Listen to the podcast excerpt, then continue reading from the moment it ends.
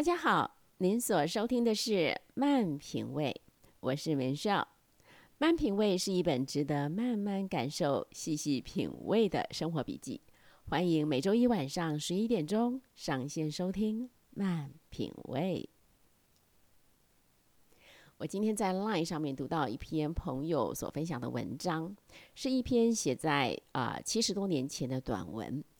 读了颇有感觉，就上网查了一下，才发现是我自己孤陋寡闻。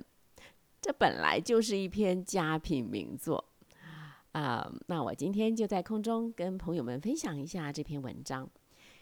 这篇文章的题目叫做《青春》，作者 Samuel Alman 呢是一位出生于德国的犹太人，十一岁的时候随着家人移民到美国密西西比州。是一个嗯，是一位教育家，是一位社会活动家。可是他在文学创作方面非常有才华。而他写的这篇文章《青春》，听说一开始在美国发表的时候，引发了全美的轰动。后来连麦克阿瑟将军在太平洋战争的指挥期间，都把这一篇短文给框裱起来，放在他的办公桌上，时时的提醒自己。那事实上，有不少的名人都受到这一篇文章的启发。不仅麦帅在日常谈话或是开会中常常引用啊文章的句子，啊，日本松下公司的创始人松下幸之助也曾经说过：说多年来，青春始终是我的座右铭。哈，由此大概可以感受到这篇文章肯定是掷地有声的。那。究竟这篇文章在说说什么呢？嗯，它的篇幅很短，今天明修就来读一遍，让朋友们感受一下为什么这篇文章这么有分量呢？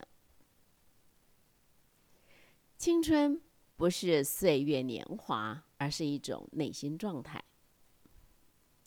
青春不是关于粉样的脸庞、红润的嘴唇、强健的体魄。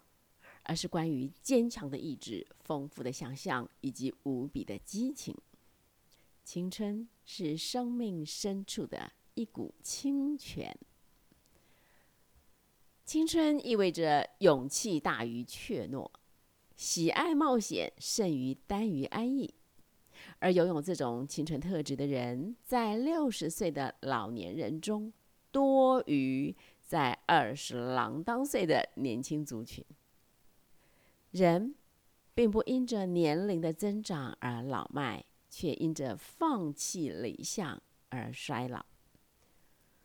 岁月使肌肤长满皱纹，放弃热情则使心灵满布灰尘。焦虑、疑惑、否定自我、恐惧、沮丧，都让心承受伤害，使灵化为尘土。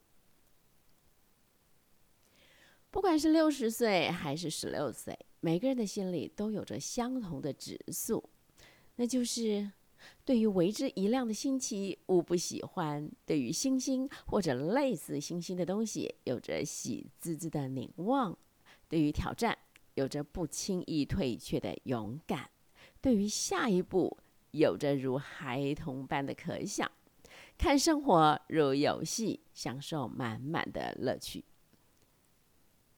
我们因信心而年轻，因怀疑而老去，因自信而年轻，因恐惧而老去，因盼望而年轻，因失望而老去。在你内在的核心，坐落着一个无线电台，接收来自地球、人类和宇宙的信息。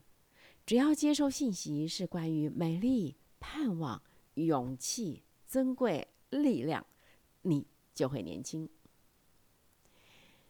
但是，一旦心灵的天线倒下，心中悲观如冬雪，愤世嫉俗如寒冰，这时候，也唯有这时候，你是真的老了。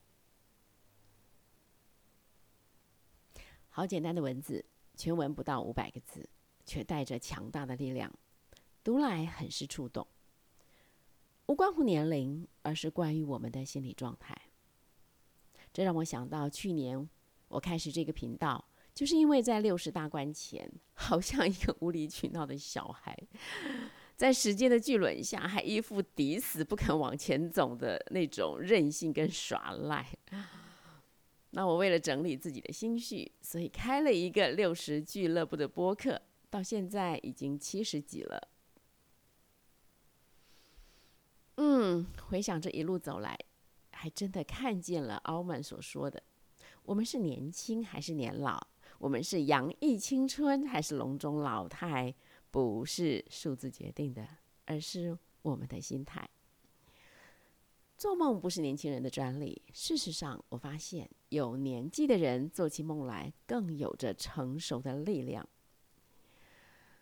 啊，在文章当中，奥曼提到，我们每个人的内心都有一座无线电台。如果我们接收盼望、力量、美丽、尊贵的信息，我们就长保年轻。说来也太奇妙、太巧了。你知道我上周六啊，在一个内部培训中，也跟在场的伙伴们分享了一个异曲同工的概念。我跟他们说，我们每一个人的内心都有着一个强大的磁铁，磁铁上装载的是什么，就吸引来更大的什么。啊，有些人不明白，为什么在自己的生命中，身边的人似乎总是呼呼的来到。又悠悠的离开，很少留下深刻或者是爱的关系。有没有可能，是因为我们的内在就是空的，磁铁上装载着虚空，就吸引来了更大的虚空。当我们里面的磁铁装载着盼望、信心、慷慨付出的时候，我们就吸引着更美好的盼望、信心和别人的慷慨付出。当我们里面的磁铁装载着计较、抱怨、不满、苦读的时候，我们就吸引来更多让我们计较、抱怨、不满、苦读的人与事。对于命运，我们好像是被动的。这一生当中会遇到什么人，发生什么事，很多时候我们好像没有主动权，只能被动着接受。不过呢，会不会存在着另外一种可能性呢？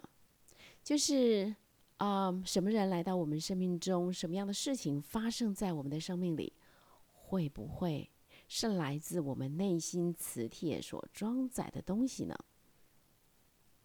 当我们装载着善良、诚信、正直、慷慨的时候，我们就吸引来这样的人与事；当我们装载着自私、嫉妒、比较、计较的时候，我们一样吸引来这样的人与事。